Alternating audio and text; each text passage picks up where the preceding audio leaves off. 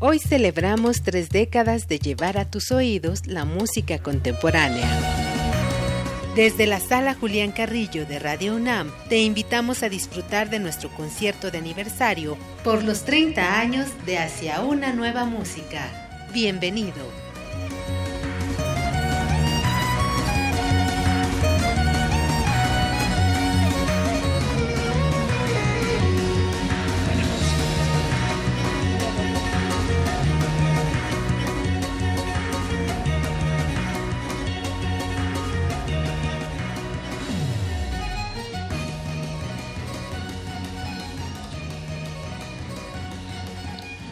Buenas noches. En efecto, les extendemos la más cordial bienvenida a todos ustedes que nos acompañan aquí en la sala Julián Carrillo de Radio UNAM, tanto como a los que nos siguen por el 96.1 de FM, que es la frecuencia de la radio universitaria.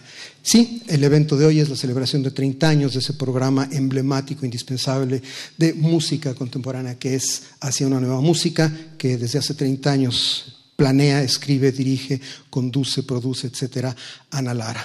Antes de dar paso al protocolo y a lo más importante que es la música, voy a ceder la palabra en este momento al director general de Radio UNAM, Benito Taibo, quien nos va a dirigir algunas palabras de bienvenida y hará algún comentario. Benito, bienvenido, gracias.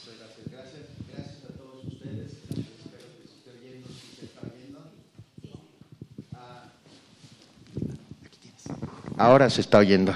Ah, bienvenidos todos a la emblemática sala Julián Carrillo, lugar que ha visto y oído decenas de jóvenes compositores y no tanto. Desde que los, en los años 60 Max Aub tomó las riendas de Radio Nam con una visión incomparable y con un oído no menos incomparable, eh, abrió eh, la estación a esta nueva música que no ha perdido un ápice de su esplendor y su brillantez y que sigue sorprendiendo y que sigue ganando entre los jóvenes, como muchos de los que veo hoy esta tarde en, esta sala aquí.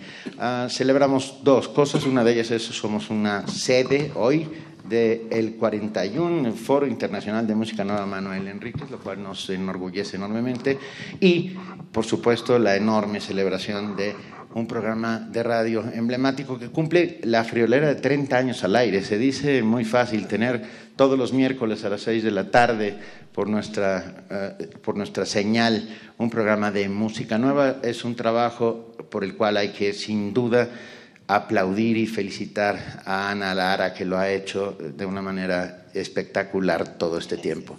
Solamente quería darles la bienvenida, voy a darles paso a este conversatorio y posteriormente a, nuestra, a nuestra sesión musical. Gracias al maestro Lavista, gracias a Jorge eh, Torres Sáenz, gracias a José Julio Díaz Infante y por supuesto millones de gracias a Ana Lara, a la cual le vamos a dar unas flores que están aquí. Y un aplauso de todos ustedes porque 30 años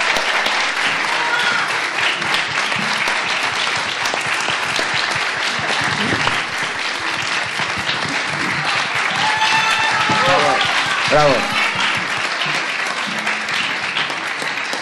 Y los dejo con otro activo no menos fijo de la emisora, que es el maestro Juan Arturo Brennan, al cual le agradecemos inmensamente que conduzca este programa. Gracias Benito, gracias a ustedes. El preámbulo ya está dado, iba yo a presentar a los invitados, pero ya lo hizo Benito Taibo, así que sin más preámbulo yo creo que lo que hay que hacer es cederle palabra al personaje importante de hoy para que haga lo que quiera hacer. Ana, antes que nada, felicidades y por favor toma la palabra. No, gracias y gracias por acompañarte, acompañarme en esta fecha tan importante para mí. Este, efectivamente, hace 30 años recibí la llamada del entonces director de Radio UNAM, Alberto Alal, para que hiciera un programa de música contemporánea mexicana. Y yo le dije que sí, muerta de, pánico, porque no tenía ni idea de cómo se hacía un programa de radio.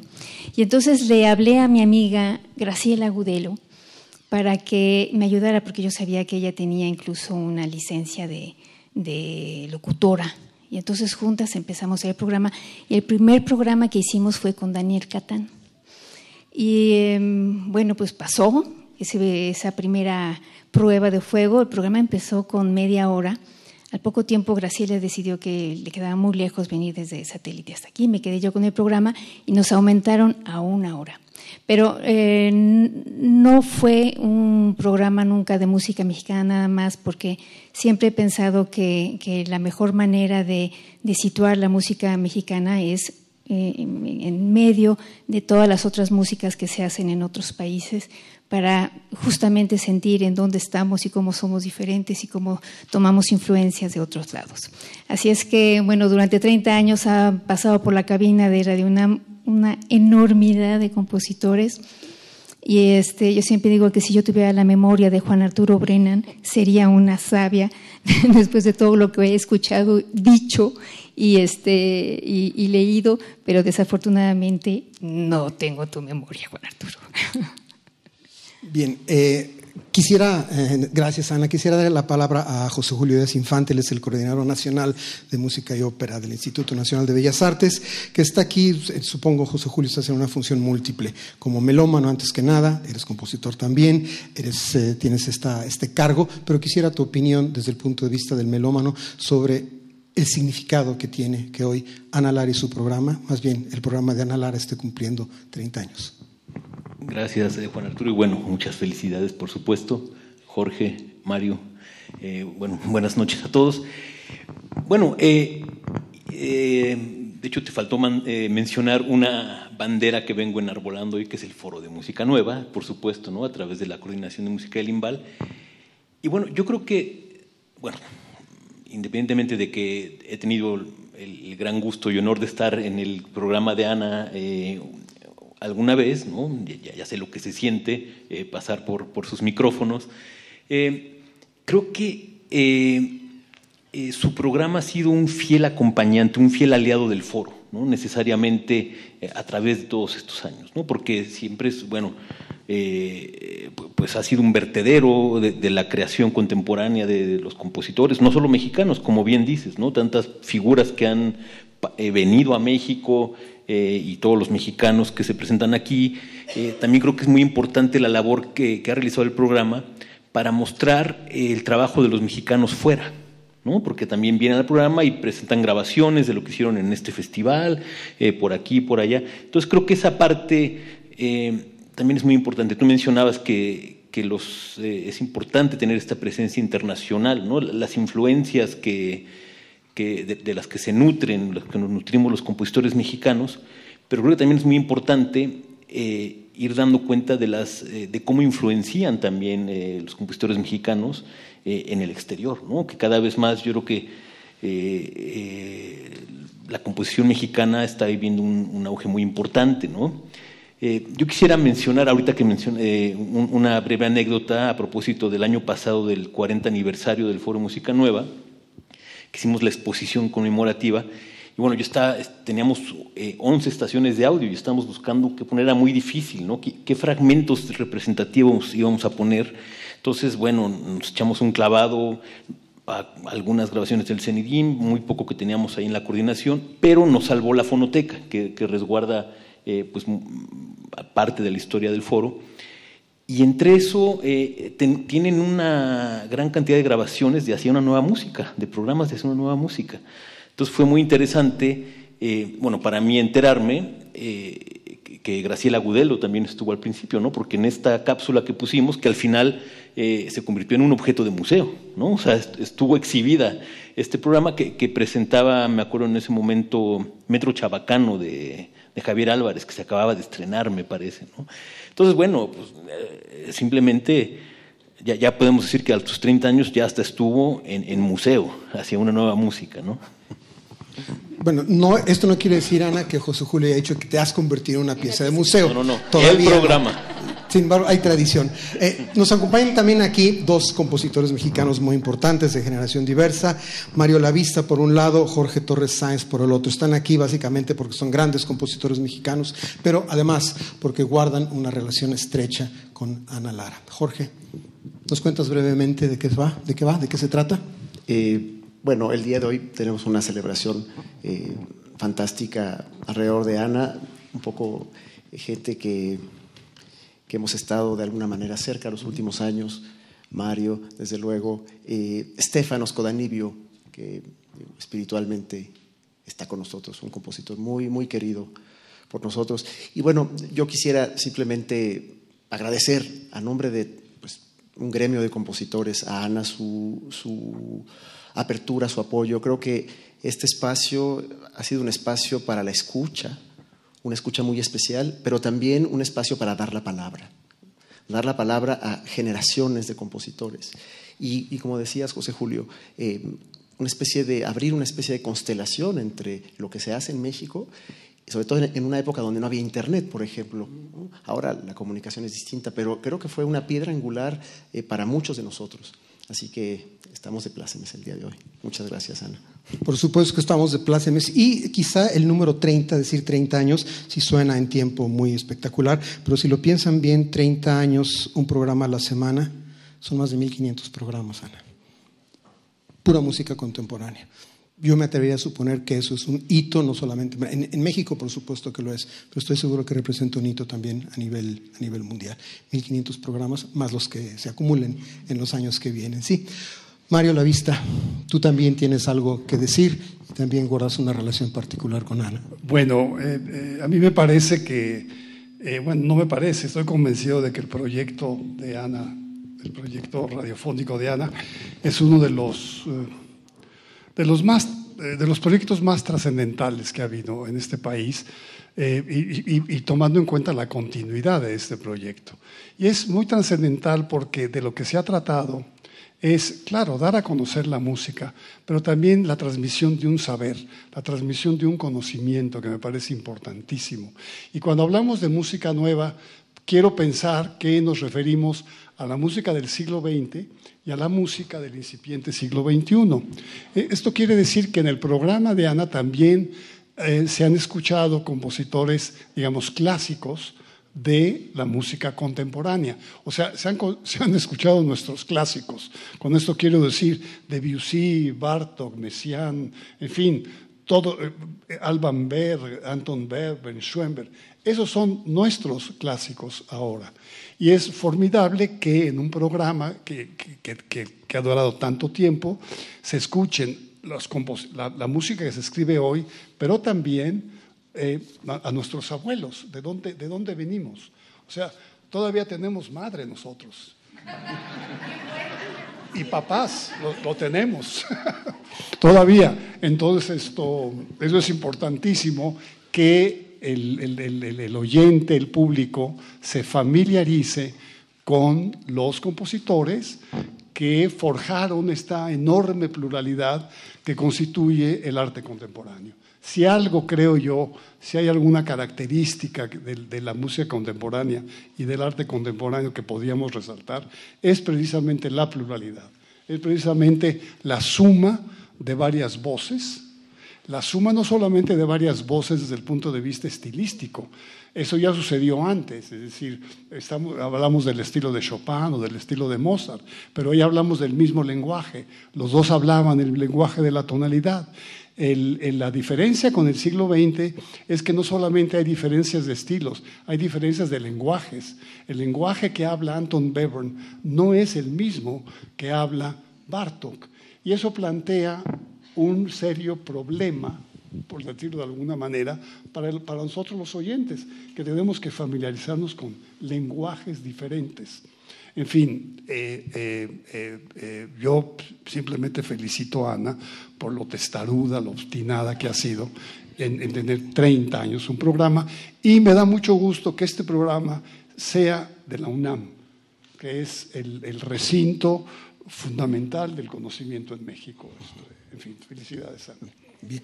Y no tenemos tiempo, por desgracia, para abundar en tantas cosas que quisiéramos hablar sobre el programa de Ana, sobre la música contemporánea y sobre todo al respecto del fenómeno de divulgación de la música contemporánea, pero simplemente quisiera decirles que evidentemente hay un nexo generacional muy importante de Mario Lavista a Ana Lara, a Jorge Torres Sáenz. ¿Sí? Ojalá hubiera tiempo para explorarlo mucho más. Por lo pronto, resulta que evidentemente un programa de este tipo, un evento celebratorio de este tipo, no podrá realizarse solamente con palabras. hay que hacerlo con música y ahora vamos a dar paso a la parte musical de nuestro programa que va a estar protagonizada por el cuarteto de cuerdas José White y el gran acordeonista Vincent Lermé. El programa contiene, como dijiste, variedad, variedad de eclesicismo. Hay un poco de todo. Música de Toshio Hosokawa, música de Stefanos Codanibio, al que mencionó Jorge, música de Ana Lara, por supuesto, ¿sí? Y Mario Lavista. Mario Lavista, también un cuarteto de Mario Lavista. Entonces vamos a iniciar con Hosokawa. Yo quiero, antes de, empezar con la música, nada más quiero agradecer, por supuesto, a Radio UNAM, a Inti, a mi maravillosa productora eh, Alejandra Gómez, a toda la gente que ha hecho posible este concierto y muy especialmente a ti, José Julio, por esta maravillosa idea de, festejar juntos el foro y, y hacer una nueva música que efectivamente tú decías que em, eh, había muy pocos programas de radio en esa época, pero yo recuerdo cuando era estudiante, el foro era la única ventana también para la música contemporánea, así es que en eso nos hermanamos y les quiero dar muchas gracias también a ustedes que han estado con nosotros todos estos años escuchando este programa y y bueno, y ahora sí ya podemos continuar con la música. Muy bien, vamos a iniciar entonces con la música. Este es el programa bueno. Vamos a iniciar entonces la parte musical de nuestra sesión de esta noche escuchando Melodía para acordeón solo del compositor japonés Toshio Hosokawa. Démosle la bienvenida, por favor, al gran acordeonista Vincent Lermé.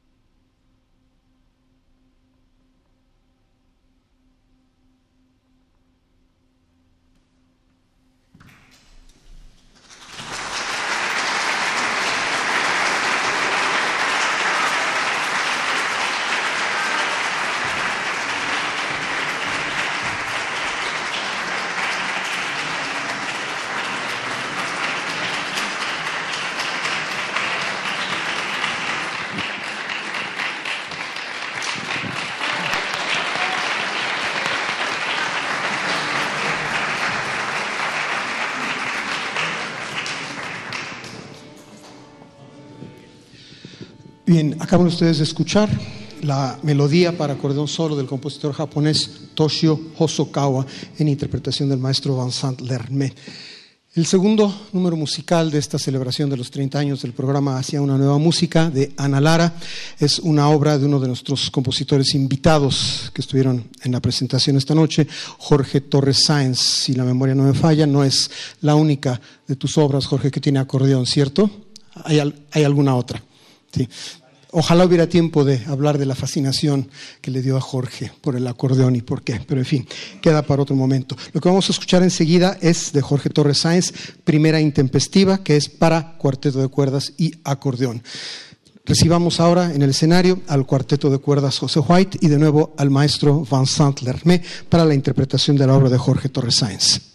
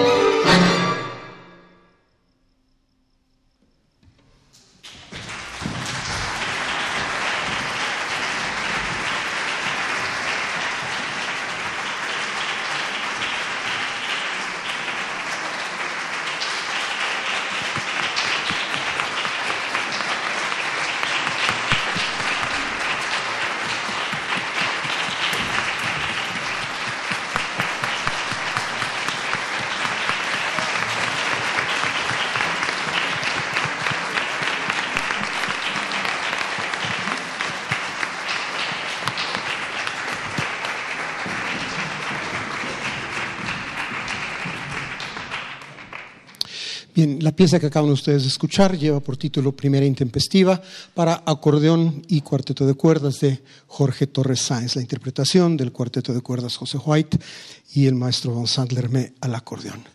La tercera pieza del programa es de Mario Lavista. Hace ya muchas, muchas décadas que Mario Lavista empezó a componer cuartetos de cuerda. Diacronía fue el primero si la memoria no me falla. Después vino el justamente famoso cuarteto Reflejos de la Noche, y de ahí para acá seis cuartetos de cuerda más, todos ellos con un estilo inconfundible, todos ellos con eh, lenguajes y propuestas distintas, y casi todos ellos inspirados por una idea, por un personaje, por una percepción, por un sentimiento. Este cuarteto de cuerdas de Mario Lavista que vamos a escuchar hoy es el número 8 el último, el más, no el último, perdón, el más reciente, porque supongo que seguirás componiendo cuartetos de cuerdas, y lleva un título alusivo, Toque de Silencio. El toque de silencio, que es un eh, toque tradicionalmente con la corneta señales o la trompeta luctuoso. En este caso, el toque de silencio está dedicado a la memoria de un gran compositor mexicano, Armando Luna Ponce, a quien todos conocimos cariñosa y coloquialmente como el Chihuahua. Además de un gran compositor, era una gran persona y fue alumno y además un personaje muy cercano a Mario Lavista. Justamente en memoria de Armando Luna Ponce, Mario compuso su octavo cuarteto de cuerdas titulado Toque de Silencio. Lo vamos a escuchar enseguida, de nuevo con la presencia del cuarteto de cuerdas José White.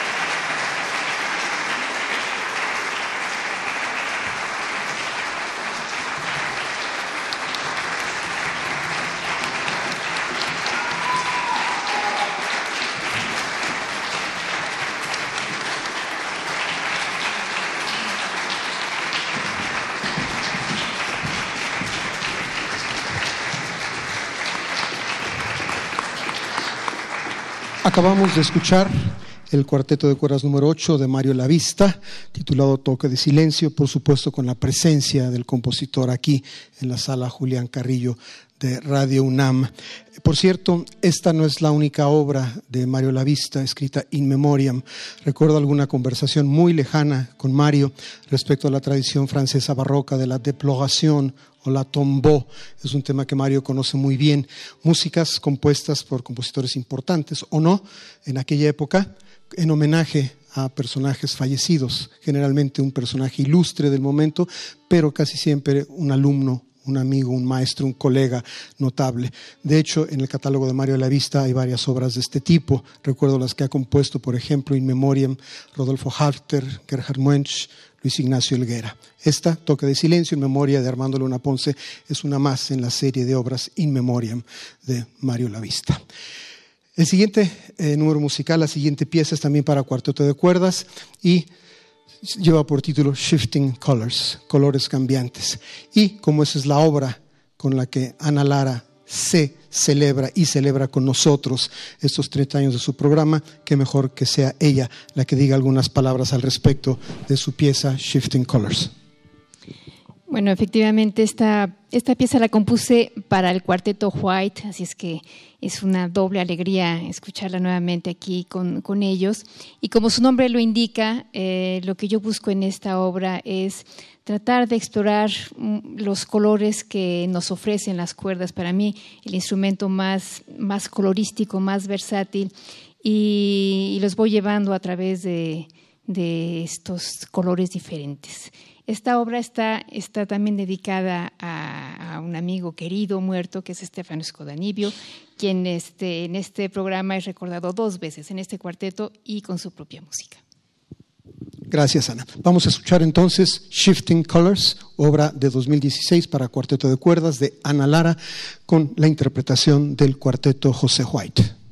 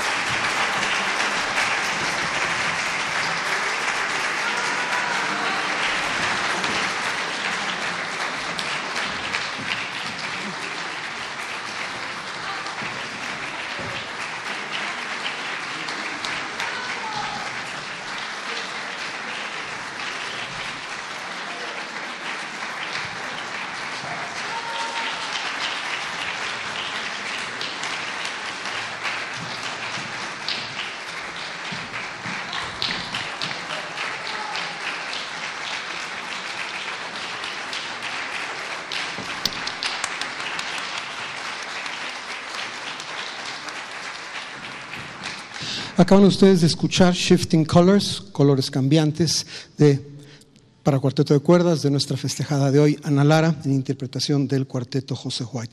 Mencionó Ana Lara antes de que escucháramos su obra, que está dedicada a la memoria de Stefano Scodanibio. Justamente con la música de Stefano vamos a concluir la velada de hoy. Stefano Scodanibio fue un compositor en segundo término, y sobre todo un excelente contrabajista italiano que desde muy pronto en su carrera estableció una relación muy cercana y muy entrañable con México en general y en particular con nuestro medio cultural, nuestro medio cultural eh, musical, compositores, intérpretes. De hecho, se empezó a hacer costumbre ver a Stefano con más frecuencia aquí que en Italia, creo, lo considerábamos ya como nuestro Stefano. Y eh, hay algo, hay al menos un punto de contacto importante, relevante para la noche de hoy entre Stefano y Ana. Además de músicos de importancia, Stefano fue y Ana sigue siendo importantes divulgadores, difusores, diseminadores de la música. En particular recuerdo, aunque nunca estuve ahí, pero me enteré porque Stefano andaba por aquí con mucha frecuencia, de las actividades que organizaba para divulgación de la música contemporánea allá en Italia, en Macerata, que era el lugar donde vivía, que muchos de los miembros de nuestro medio musical lo fueron a visitar. Dicen que el lugar era maravilloso, que la hospitalidad de Stefano era magnífica y que la cocina era insuperable. Creo que Ana es testigo, así fue testigo de ello. Eh, como parte de esta eh, relación entrañable que Stefano Scodanibio estableció con nuestro medio musical, eh, vamos, era lógico que esto se filtrara en su música y la pieza que concluye el programa de hoy es una muestra de ello. Es su Canzoniere Mexicano, el cancionero mexicano, que es una serie de visiones muy personales de Stefano sobre canciones mexicanas que compuso eh, progresivamente entre el año 2004 y el año 2009. la continuidad de este Canzoniere Mexicano eh, borda sobre eh, las canciones mexicanas Sandunga, Bésame mucho, Cuando sale la luna, Canción Mixteca y La Llorona. Enseguida, el canzoniere mexicano de Stefano Scodanibio en interpretación del cuarteto José White para concluir la parte musical de nuestra velada.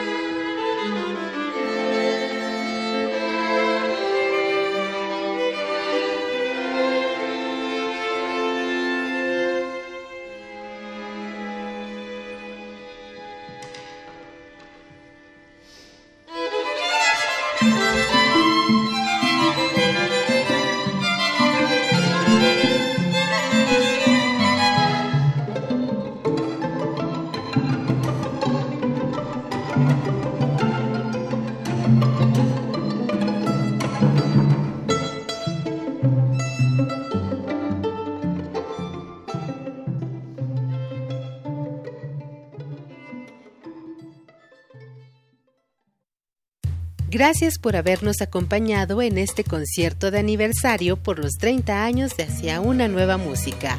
Sigue en sintonía de Radio UNAM. Experiencia Sonora.